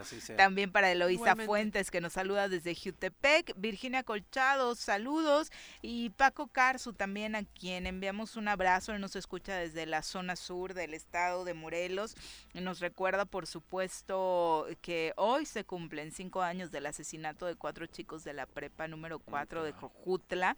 Habrá para quienes estén interesados una misa a las 11 de la mañana en la iglesia de Tlaquiltenango, la de Santo Domingo de Guzmán, en memoria de ellos, por supuesto, Paco, alguien muy cercano a este caso y, un abrazo solidario, qué bueno que de entrada eh, se hizo justicia, ¿no? y hay una sentencia eh, para los responsables. Y fue, y fue gracias también al, seguimiento que le dieron desde la sociedad civil, sí, claro, sí, sí, desde luego. Son las 8 con 22. Vamos a saludar con muchísimo gusto a la maestra Liliana Díaz de León, vocal ejecutivo del INE en Morelos, a quien saludamos con muchísimo gusto esta mañana. Eh, Liliana, ¿cómo te va? Muy buenos días. Hola, muy buenos días, Viri, Pepe, Mirel. Muchísimas gracias por el espacio y saludos a todos auditorio. Saludos. Buen día. Noviembre trae una actividad muy importante para el INE, eh, sobre todo para fortalecer la democracia en adolescentes y niñas y niños. Cuéntanos. Claro que sí, es la consulta infantil y juvenil 2021. Eh, como saben, esta no es la primera ocasión en la que el Instituto Nacional Electoral organiza una consulta infantil y juvenil. De hecho, es ya la novena edición de este ejercicio. Y una de las ideas generales que orientan este ejercicio infantil y juvenil es poner de manifiesto que la expresión de niñas, niños y adolescentes de 3 y hasta 17 años es un derecho que se tiene como integrantes de la sociedad mexicana y que debe ejercerse en el presente, pues tienen mucho que decir ahora sobre temas comunes que les preocupan. En otras palabras, no solamente estamos buscando preparar a niñas, niños y adolescentes para una futura ciudadanía, sino de que participen y hagan escuchar su voz desde su perspectiva actual y desde este momento. Como ya lo comenté, en este ejercicio podrán participar niñas, niños y adolescentes de 3 y hasta 17 años a lo largo de todo el mes de noviembre a través de las diferentes opciones que el Instituto Nacional Electoral pondrá a su alcance. Los temas que vamos a estar abarcando en esta ocasión serán preguntas respecto del bienestar, que incluye incluso algunas preguntas sobre cómo ha afectado su vida la pandemia, los derechos humanos y el cuidado del medio ambiente. Eh, ahora que nos vamos a semáforo verde, ¿cambia la perspectiva para poder hacer eh, esta participación de la consulta de manera más eh, en directa o en contacto con los niños y las niñas o vamos a seguir en la misma estrategia que se han planteado? Seguimos con la misma estrategia, tenemos varias opciones. La principal para niñas, niños y adolescentes es que nos acerquemos a ellos a través de sus escuelas. Hemos hecho algunas gestiones con el Instituto de la Educación Básica del Estado de Morelos, lo que nos ha permitido que instalemos casillas eh, de manera virtual ah, en todas las escuelas de nivel preescolar, eh, primaria, secundaria, que son un total de 3.247 escuelas en las que vamos a llegar a través de una casilla virtual.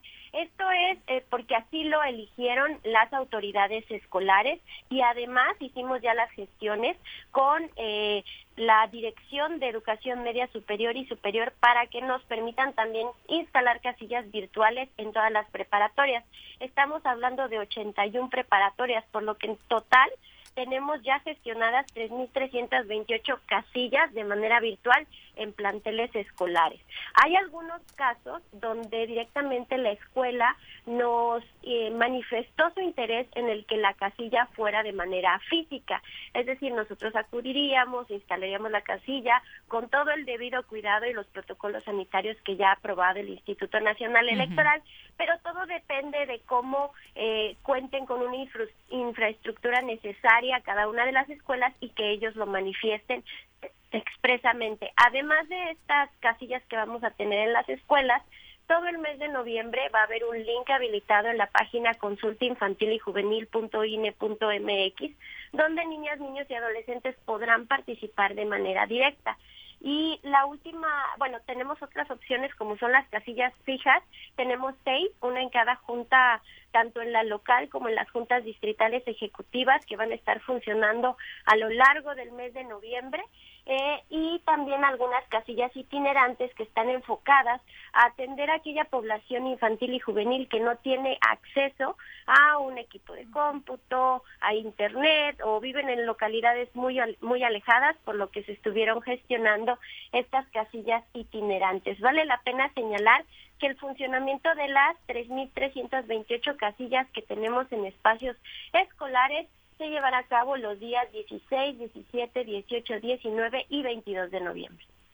Eso, por supuesto, va a ser importantísimo para todos los eh, profesores y profesoras que ahora ya regresan a las actividades también con los menores de manera presencial y se trata también desde, desde las escuelas fortalecer esta cultura democrática. Así es, es una actividad muy importante que eh, busca el Instituto Nacional Electoral desde 1997, como ya lo comenté. En esta ocasión tenemos objetivos muy específicos y uno de ellos es articular una agenda para la instrumentación de acciones para la atención de los resultados de la consulta con la participación de instituciones gubernamentales, académicas y organizaciones de la sociedad civil, precisamente para implementar políticas públicas y programas que den respuesta a las demandas y peticiones que se expresan en la consulta. Es decir, no solamente nos vamos a limitar a preguntarles a las niñas, niños y adolescentes qué es lo que piensan sobre estos tres temas, sino que una vez que tengamos los resultados, trabajemos de manera conjunta las instituciones para que se articule esta agenda de acciones muy específicas que atiendan las necesidades de niñas, niños y adolescentes. ¿Tienen en ese sentido de los resultados y de lo que implica eh, generar políticas eh, eh, alrededor de ellos, ¿tienen algún parámetro de, de cómo ha funcionado durante los años anteriores? ¿Qué se ha hecho a partir de los resultados de las consultas a las niñas, niños y adolescentes?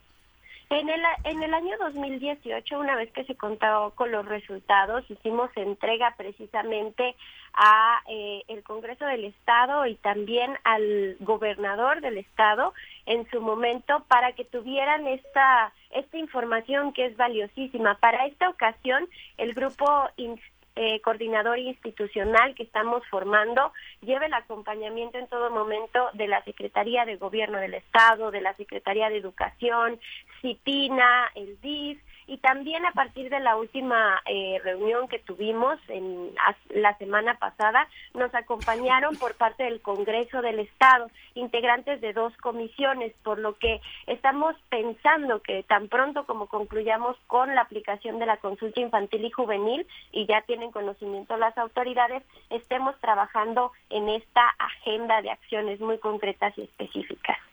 Por supuesto, la invitación es para todos los que nos escuchan, ya sean padres o madres de familia, que estén en el ámbito docente, promover entre los niños, niñas y adolescentes cercanos que participen por cualquiera de las vías. Recuérdanos, eh, para los que no tomaron nota, la página web y los puntos donde podrán asistir en Morelos.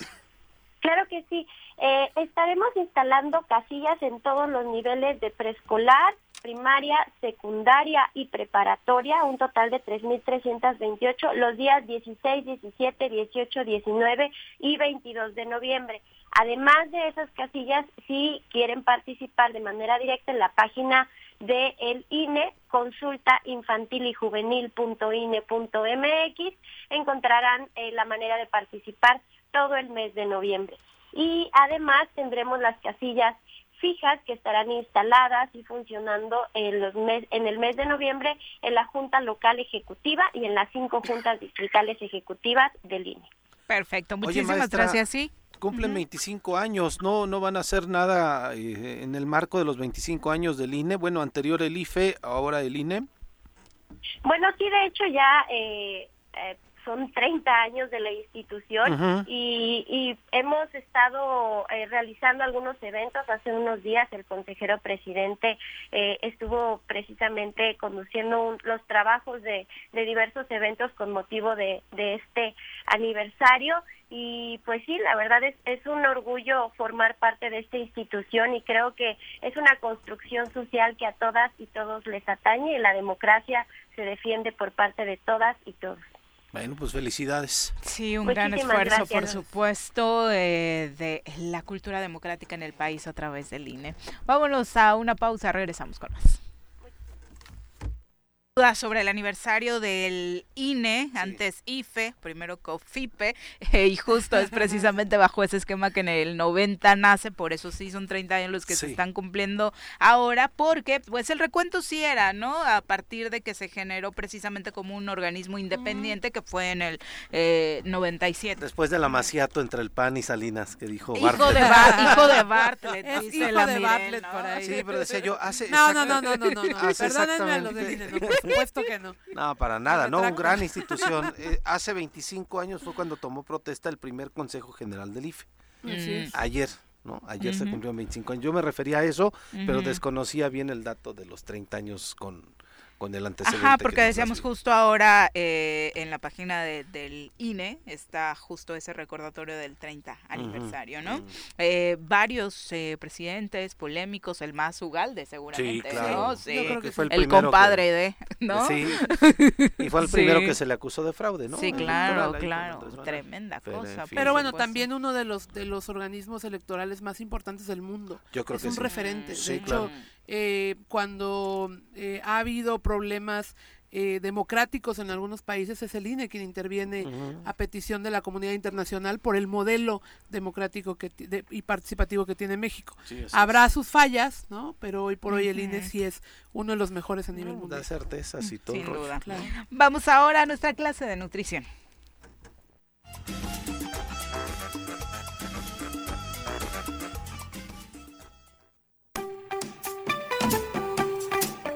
Piensa en un futuro sano. Tú también puedes tener una mejor calidad de vida. Conoce cómo llevar una alimentación saludable con los productos naturales y orgánicos que la doctora Mónica Novielo de Punto Sano tiene para ti en el choro.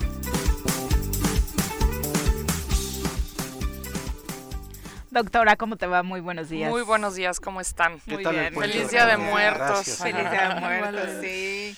Bueno, pues ahora que venía, no voy a hablar de eso, pero que venía escuchándolos en el radio que, cuando venía de camino para acá, que oía que las vacunas, que si el frío, que Bueno, yo quisiera recordarles que vacunarse no es suficiente, que estamos en una época donde hay muchos cambios de clima, entonces es bien importante fortalecer el sistema inmunológico, ¿no? Y bueno, y si les están dando a sus hijos pura chatarra y que si el gansito y que el pan dulce y guaraguara, pues eso va a, hacer que su sistema inmune no esté tan fuerte, porque va a tener que tomar mucha energía para digerir esas cosas en vez de estar absorbiendo nutrientes que lo fortalezcan, ¿no? Entonces, les recuerdo nada más que cuídense sobre todo, digo todo el tiempo, pero sobre todo en esta época de tanto cambio de clima, ¿no? Que hay que redondear, por supuesto, porque nos da un panorama de lo sucedido el año pasado donde hasta tres enfermedades juntas, COVID, dengue, influenza, ¿no? Entonces sí hay que cuidarse muchísimo. Bueno, pero ahí seguramente que les dio, tenían el sistema inmune, si sobrevivieron muy bien porque tres Exacto, y de eso depende, ¿no? Sí, bueno, mi hijo le dio algo que él decía que le dio covinfluengue, ¿no? ah, puede ser eso lo que trató de Que venía de Oaxaca, había muchísima este dengue allá, pero sí era una cosa muy rara, entonces sí dice que le dio covinfluengue. Pero bueno, hoy vamos a hablar de un sistema de alimentación oriental que se llama macrobiótica. No sé si han escuchado hablar de esto. Sí, pero no sé en La pobre Lisa entendía lo que le estaba yo diciendo, ¿verdad? Pero bueno, este es una, un sistema de alimentación que empezó a retomar un japonés que se llamaba George Osawa y él lo desahuciaron, ya eso fue el siglo pasado, y pues le dieron creo que dos años de vida, una cosa así, y él dijo, no, yo voy a ver cómo se curaban las, las, como las comunidades antiguas en su país, el señor japonés, y empezó como a basarse mucho en la medicina tradicional china y ver esto, ya saben, del yin y el yang, ¿no?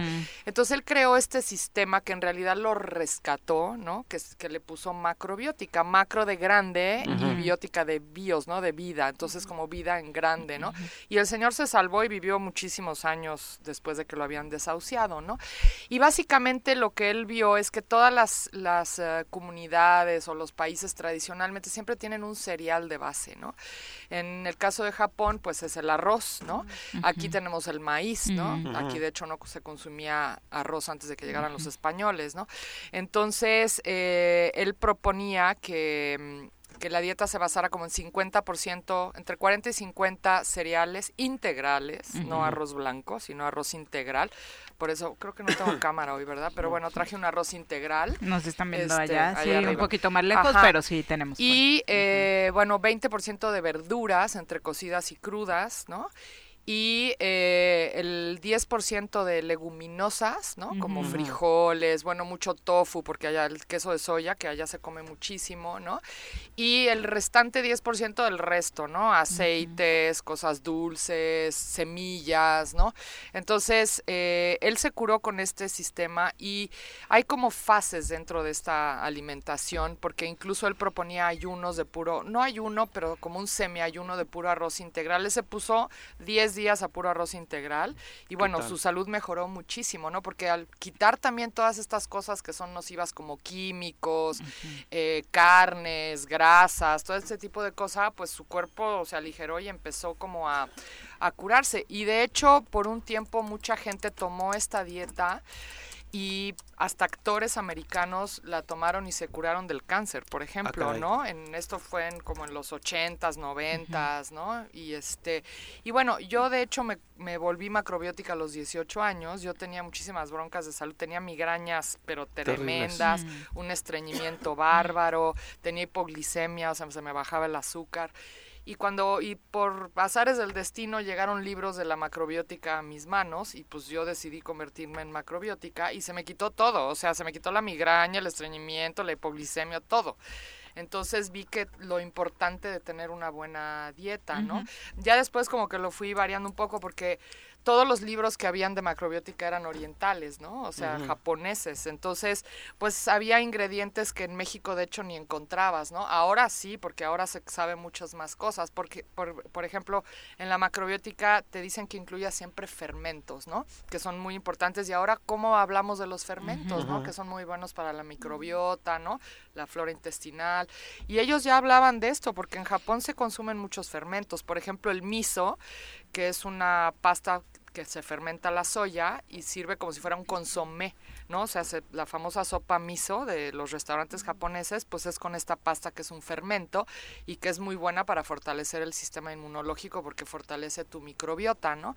También hablan mucho de consumir algas marinas, que en México no tenemos esa cultura, pero ahora también las conseguimos así, ¿no?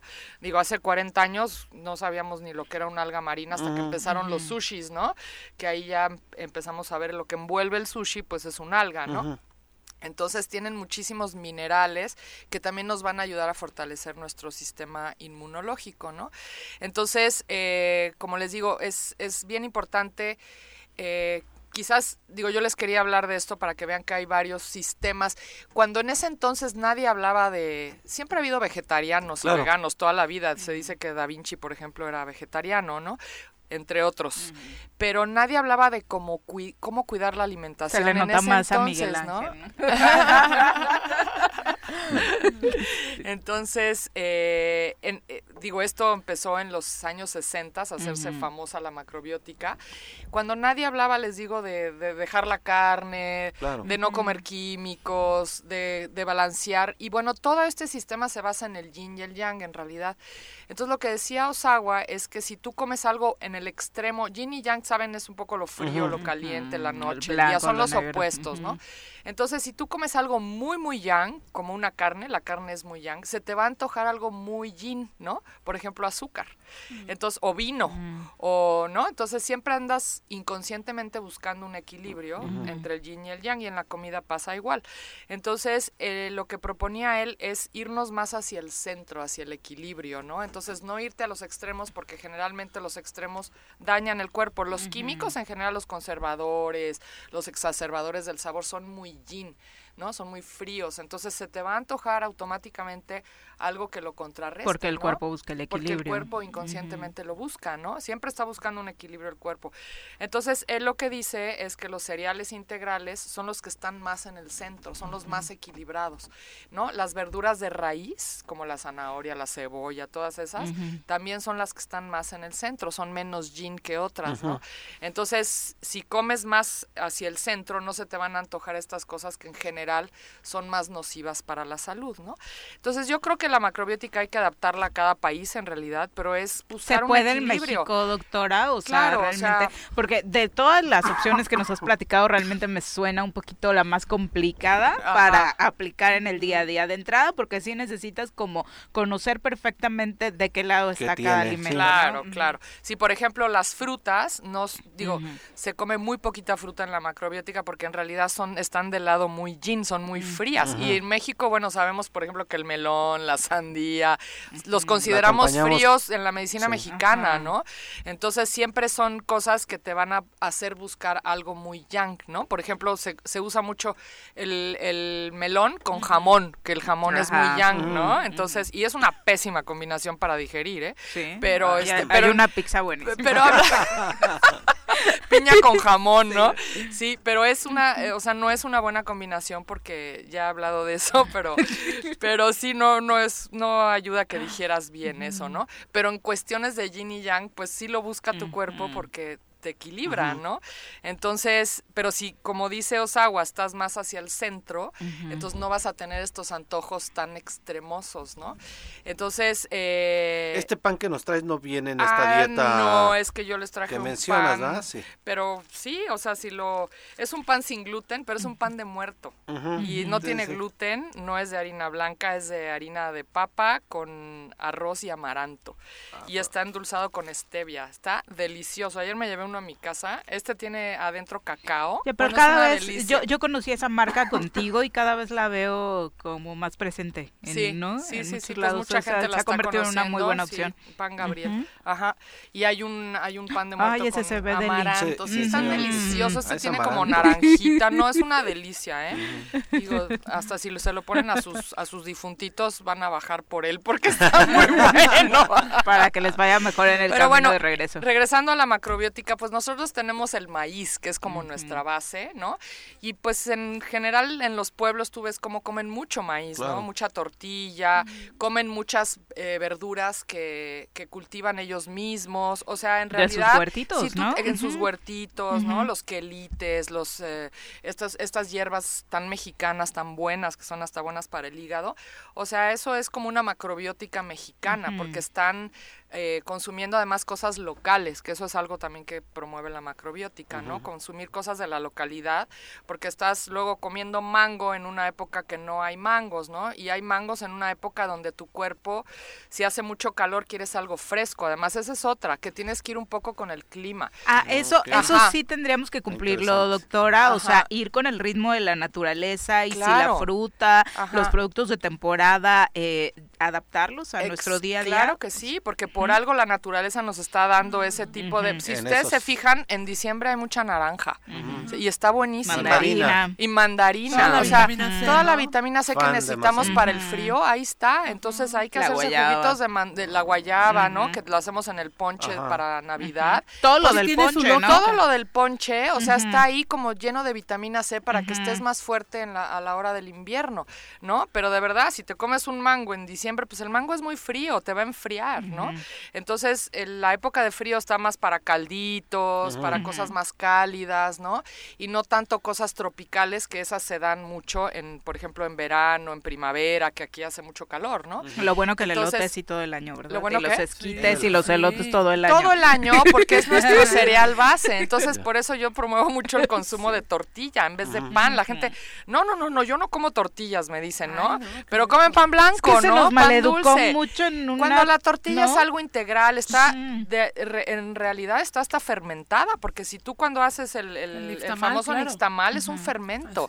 Entonces la tortilla es un súper Pero tuvo como una campaña muy mala, o sea, no, o sea, sí, no, no, no. Entonces la gente empezaba a comer pan blanco, que está blanqueado con aluminio y te dan la torre al cerebro, en vez de comerte unas buenas tortillas. Digo, no te vas a comer 10, ¿no? En una sentada, pero un par, ¿por qué no? ¿no? Entonces, nosotros en casa comemos mucha tortilla porque pues eso es un grano integral, ¿no? Es parte, de, les digo, de la macrobiótica mexicana, ¿no?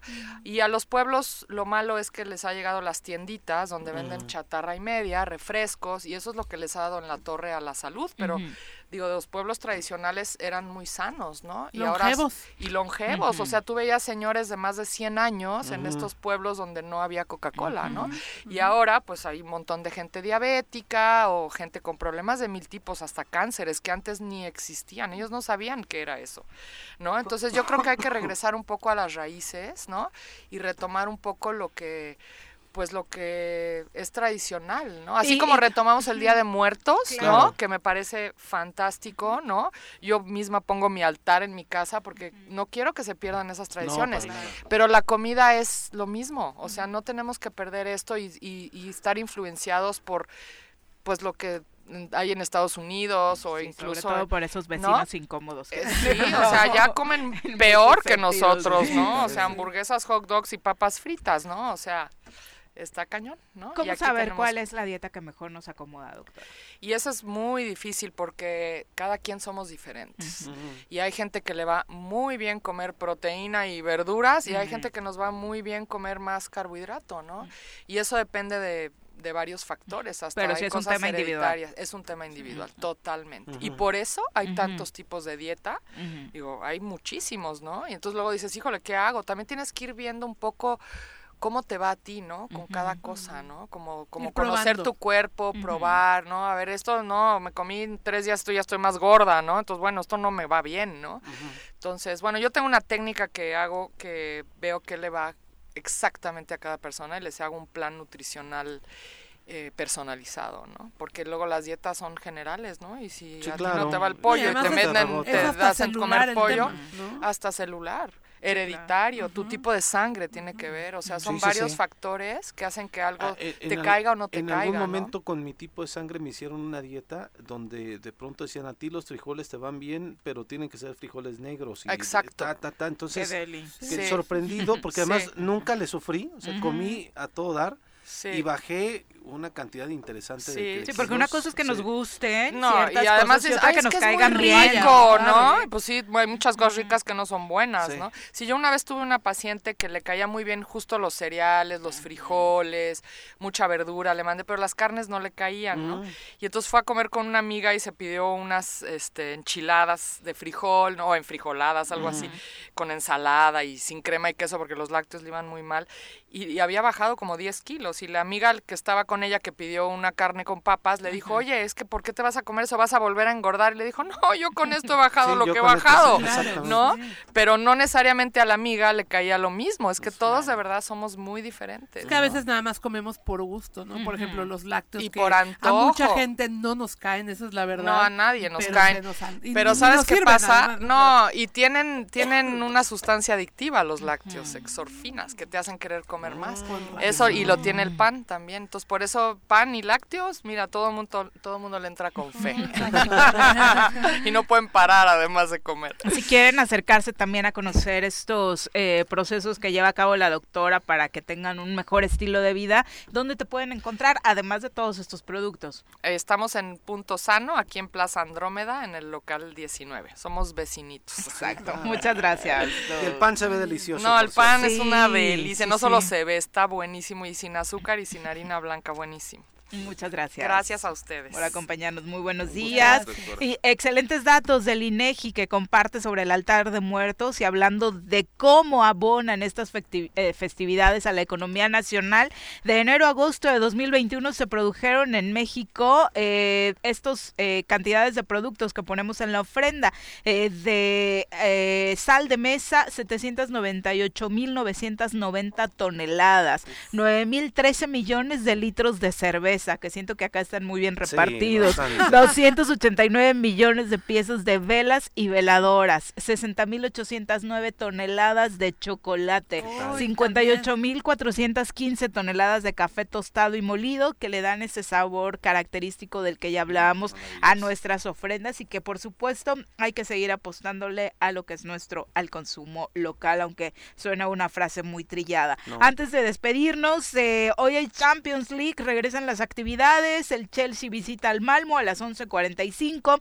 El Wolfsburg contra el Salzburgo a las 11.45 también. El Villarreal contra los Young Boys a las 2 de la tarde. La Juve contra el Zenit también a las 2 de la tarde. Bayern contra Benfica también a esa hora. Y el Sevilla contra el Lille también a las 2 de la tarde. Así que en la agenda de hoy visita estas propuestas. Si sabes si ya despertaron tus amigos americanistas, no, no, no, desaparecieron.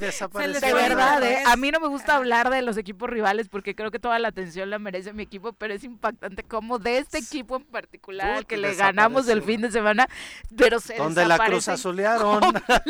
Completamente. Me dio mucha risa porque sí lo, lo así. Ahora el América la cruz azulea. Pobre y decían, ¿por qué te burlas? No, porque seguramente si nos hubiera pasado nosotros estarían bueno, pero es que en el cuello. ya es un verbo, ¿no? Sí, claro. Pero, ya, ya les está aplicando a otros, ¿no? Eso es lo, lo interesante. Pero bueno, ojalá, ojalá estén bien. ¿no? Deseamos que estén bien y que no les haya pasado nada. mi, hermana se iba a ir a una fiesta el día de ayer con el del América. Entonces su hija decía, ¿por qué te vas así? Pues están muertos. Mira, muchas gracias por acompañarnos. gracias a ustedes, buen día y un abrazo al auditorio. Gracias por acompañarnos en tu día de descanso. vale doble, vale doble. En su arco navideño que se luzca en la dirección general, por favor. Pepe, muy buenos días. Gracias, Viri, buenos días, buenos días al auditorio. Ya nos vamos, que tengan extraordinario día. Mañana en punto de las 7 los esperamos por acá en el Tesoro Matutino. ¡Se acabó! Pues así es esto. Esta fue la revista informativa más importante del centro del país. El Choro Matutino. Por lo pronto, el Choro Matutino. A bailar y a gozar porque el Choro Matutino se va a acabar.